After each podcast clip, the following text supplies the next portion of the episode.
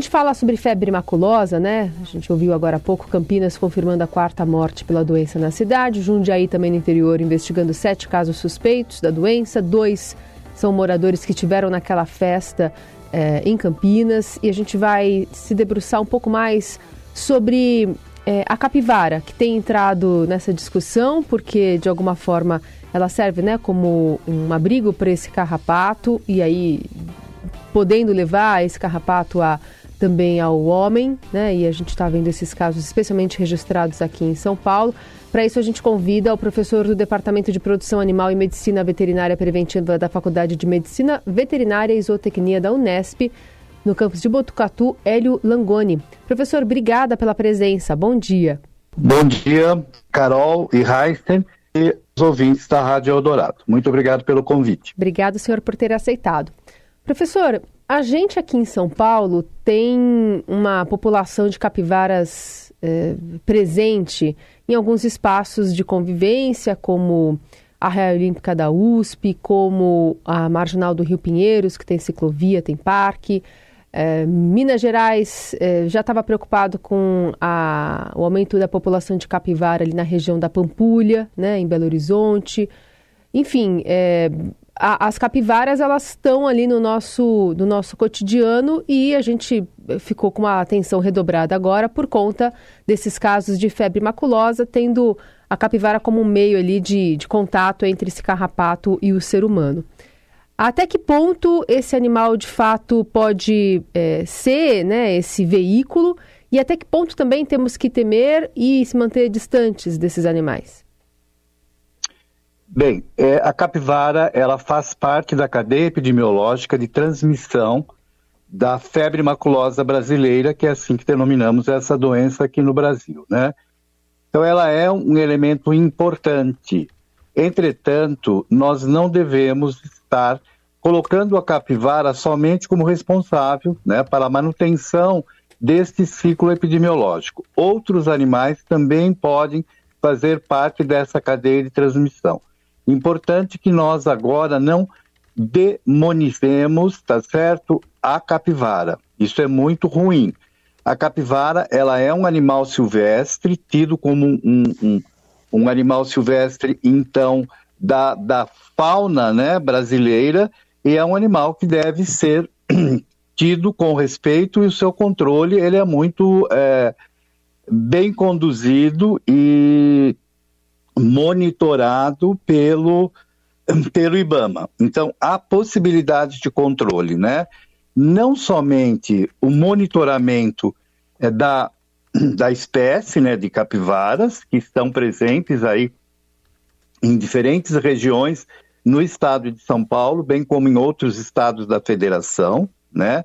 Então, este controle, este monitoramento deve também ser realizado por conta das pessoas que utilizam esses espaços onde há capivara e, portanto, há a presença dos carrapatos transmissores. Então, são cuidados que também devem ser observados pelo ser humano, né? E há locais onde há placas indicativas da ocorrência da doença, da febre maculosa, por conta da presença de carrapatos infectados nestes locais, né? Principalmente onde ela mais está ocorrendo na região de Campinas e outros municípios limítrofes, como Piracicaba, Jundiaí, que, você mesmo comentou agora, os casos notificados. É, então é importante sim o monitoramento. Professor, é, nesse caso do monitoramento, a gente noticiou há pouco a cidade de Limeira tem uma ação judicial lá que determina que a prefeitura faça testes sorológicos nas capivaras e um, tem um pedido até de uma associação para que elas sejam retiradas eh, de parques lá. Eu queria que o senhor avaliasse. Tecnicamente, é, é viável fazer esses testes sorológicos e é, retirar simplesmente a capivara de, desses parques seria uma solução, mas para onde elas iriam? Bom, na realidade, o, o monitoramento ele inicia com uma série de medidas que são realizadas concomitantemente.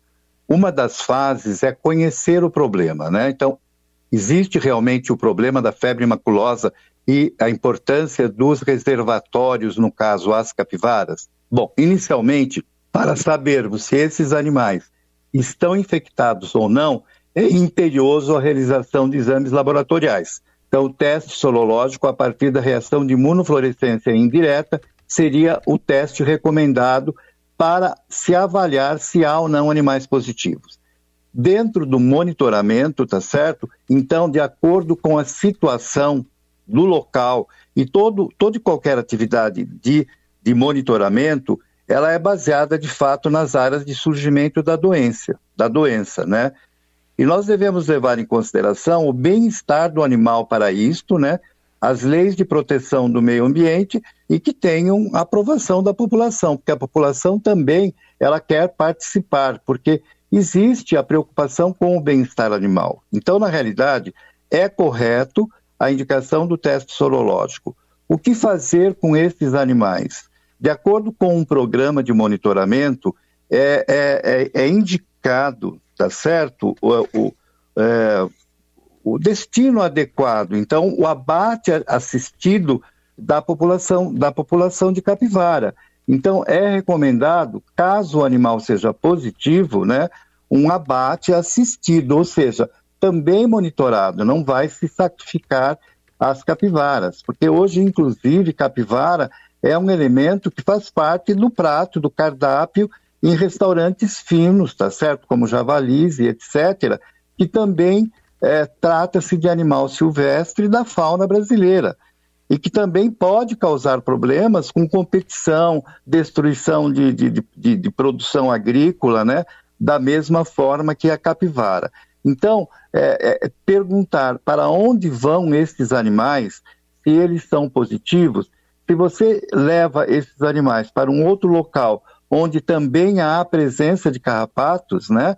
Então, da mesma forma, esses animais poderão infectar os carrapatos e o ciclo de transmissão ele permanece. Então, uma solução realmente deve ser dada. Então, nesses parques, né, onde estão as capivaras, eu acho que tem que haver um controle biológico, sim. Então, existe a possibilidade, de acordo com recomendação do próprio IBAMA, de um manejo reprodutivo né, e o constante monitoramento sorológico para se avaliar se esses animais é, veiculam ou não a bactéria, que é a Rickettsia rickettsii. Né? É, então, na realidade, é, é, há a possibilidade do monitoramento para controle de fecundidade, para controle de natalidade de novas capivaras. Então, nós sabemos das pesquisas que esse controle, quando é realizado, visa é, diminuir então a população. E com a diminuição da população, em um determinado período, de acordo com os índices de controle que são realizados, em quatro anos, por exemplo, tem-se o desaparecimento da bactéria. Óbvio hum. que todo e qualquer controle não vai eliminar imediatamente a, a, a possibilidade de dispersão da bactéria no meio ambiente e contaminação subsequente de carrapatos e aí a contaminação, né, a infecção no ser humano a partir do repasto sanguíneo que o, o carrapato faz no ser humano.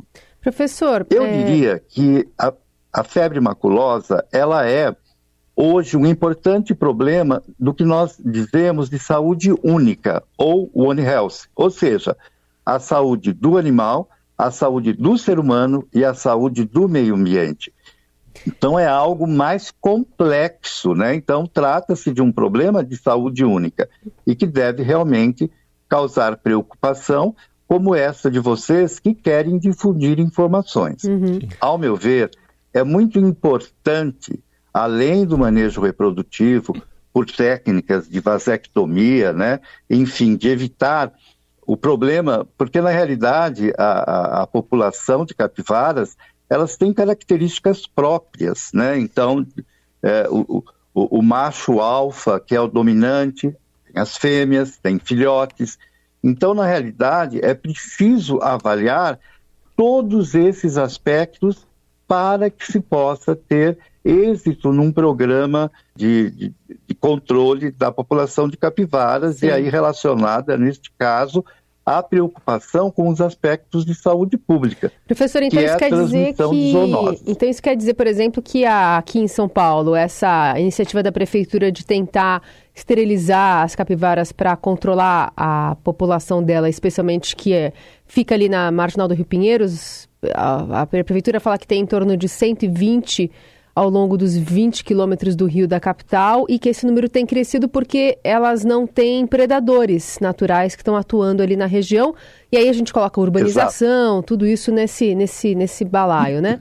Mas então essa possibilidade, assim como também já foi feito na Pampulha, é um dos caminhos mais é, promissores, pelo que o senhor falou, porque até ao longo do tempo a transmissão já não, não acontece mais.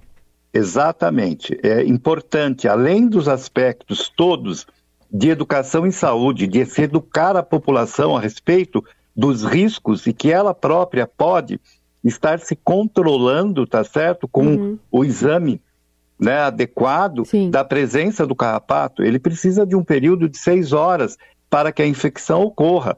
Então, se o indivíduo, pelas suas atividades laborais ou profissionais, ou de lazer tem acesso a áreas onde há a presença do carrapato, ele deve realizar um exame minucioso eh, em intervalos de tempo durante o dia para pesquisar a possibilidade da presença do carrapato em seu corpo. Uhum. Porque o carrapato ele se fixa na pele e ele é, normalmente são as ninfas, é uma forma do, do, do ciclo do parasita muito pequeno, tá certo? Do, do ciclo do carrapato muito pequena. Então, é preciso né, estar fazendo autoexame periodicamente. É o que nós ensinamos em sala de aula uhum. para os nossos alunos. Então, é importante que o indivíduo também se responsabilize, se responsabilize.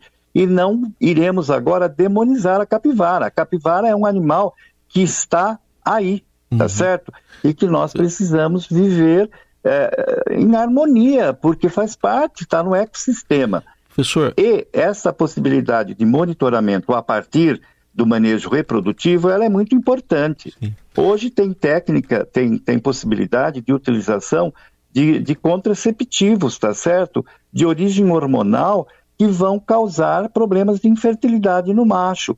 Então, controlando assim a natalidade, que é isso que nós queremos, né? Que é isso que é o ideal e não estarmos é, sacrificando ou matando simplesmente as capivaras. Sim. Isto, num programa de controle, é importante, mas existem outras medidas menos drásticas, menos dramáticas do ponto de vista de bem-estar animal. O, então, o senhor, é possível, sim. O senhor citou aí que outros animais também podem a abrigar o carrapato. Queria que o senhor nos falasse então que animais são esses e também eh, e, com, e, contra o carrapato em si, o que, que dá para fazer? Bem, contra o carrapato depende muito da situação, né? Na zona é, rural é possível você estar controlando com antiparasitários, enfim, é, desenvolvendo programas para diminuir a permanência dos carrapatos no meio ambiente, né? Na zona urbana, é importante que quando você está pensando em gramado, em parques, que você mantenha essa grama parada, porque a própria ação do raio solar, ela vai dificultar, tá certo, a permanência da, das formas larvárias, né, do, do carrapato que vem aí numa haste de um capim ou do gramado e ela vai ter acesso ao indivíduo que está desenvolvendo atividade de lazer. É muito comum isso na Europa, você ver as pessoas nos parques deitadas no verão curtindo o sol. E lá há outro problema, que é a doença de Lyme, que nós temos também no Brasil uma forma similar à doença de Lyme dos Estados Unidos e na Europa, tá certo? Então, é, é, é possível você manter um meio ambiente desfavorável à manutenção do carrapato. Com relação a outras espécies animais na zona urbana, também os cães fazem parte deste ciclo. Cães e gatos, eles podem estar também albergando carrapatos e que podem estar infectados, tá certo, com o agente, com a Riquetes riquetes. Uhum. Existem nessas, nessas situações para pequenos animais coleiras repelentes, tá certo? Que vão impedir a presença do carrapato. Hoje existem antiparasitários é, na forma de comprimidos ou pastilhas, enfim, para serem utilizados também, que vão liberando princípios tóxicos e que vão também diminuindo a carga parasitária do ectoparasita do carrapato nessas espécies. Na zona rural, um importante é, reservatório também e que funciona da mesma forma é, que a capivara como amplificador, está certo, da riquétia, são os equinos, os equídeos na realidade, né? Então, não somente o cavalo, mas moares e etc., que também fazem parte deste ciclo. E aí também é possível a, a, a vamos dizer assim, a utilização de produtos carrapaticidas, né, que vão diminuir a infestação do carrapato nesses animais. Uhum. Mais difícil de estar sendo realizado na capivara. Então, na capivara, o importante realmente é este manejo é, reprodutivo e constante monitoramento a partir de exame sorológico para avaliar se eles têm ou não a presença da bactéria. Tudo bem, então na verdade acho né? que é, imagino que essa imagem que a gente tem da capivara é, tomando sol com uns passarinhos em cima dando uma cutucadinha no pelo ali faça parte desse desse momento dela de tentar se expor ao sol talvez para inibir esses, esses, essas doenças, esses carrapatos, e também do passarinho de ficar lá, né? Ele mesmo ajudando ela nessa produção, nessa contenção de reprodução, né, professor? Descont descontaminação. É. Na realidade, é um momento romântico da doença, né? Ah, de um sim. importante reservatório do, carrapato, do agente, da Rickettsia ricketts, né? uhum. né? Mantendo, então, esse ciclo epidemiológico. É. É, não é para é, todo mundo ficar desesperado, né? Como aconteceu com, com a febre é, amarela, enfim, Sim. ou como outras doenças, né? Onde os animais fazem parte dessa cadeia de transmissão. Uhum. E isto nós mesmos somos culpados, porque o ser humano ele foi interferindo tanto no ecossistema e nós somos dom, peridomiciliando e domiciliando animais silvestres. Isso ocorre com outras doenças. Sim. Então, a, a, a maneira, a permanência desses reservatórios no meio ambiente, por exemplo, eu não queria me alongar em outros fatos, mas é importante para desmistificar um pouco, tirar o papel da capivara aí. Por exemplo, roedores, ratazana de esgoto, que é que vem do lixo, do lixo que o próprio ser humano joga ao redor no terreno baldio do lado da sua casa, Sim. que joga, eh, enfim, em locais que não devem, que não são para jogar lixo. Lixo tem um local adequado para o lixo. E aí você tem acúmulo de roedores, aí você tem praticamente epidemias nas enchentes por conta da contaminação é. Do meio ambiente, por conta da contaminação da água que chega nos domicílios.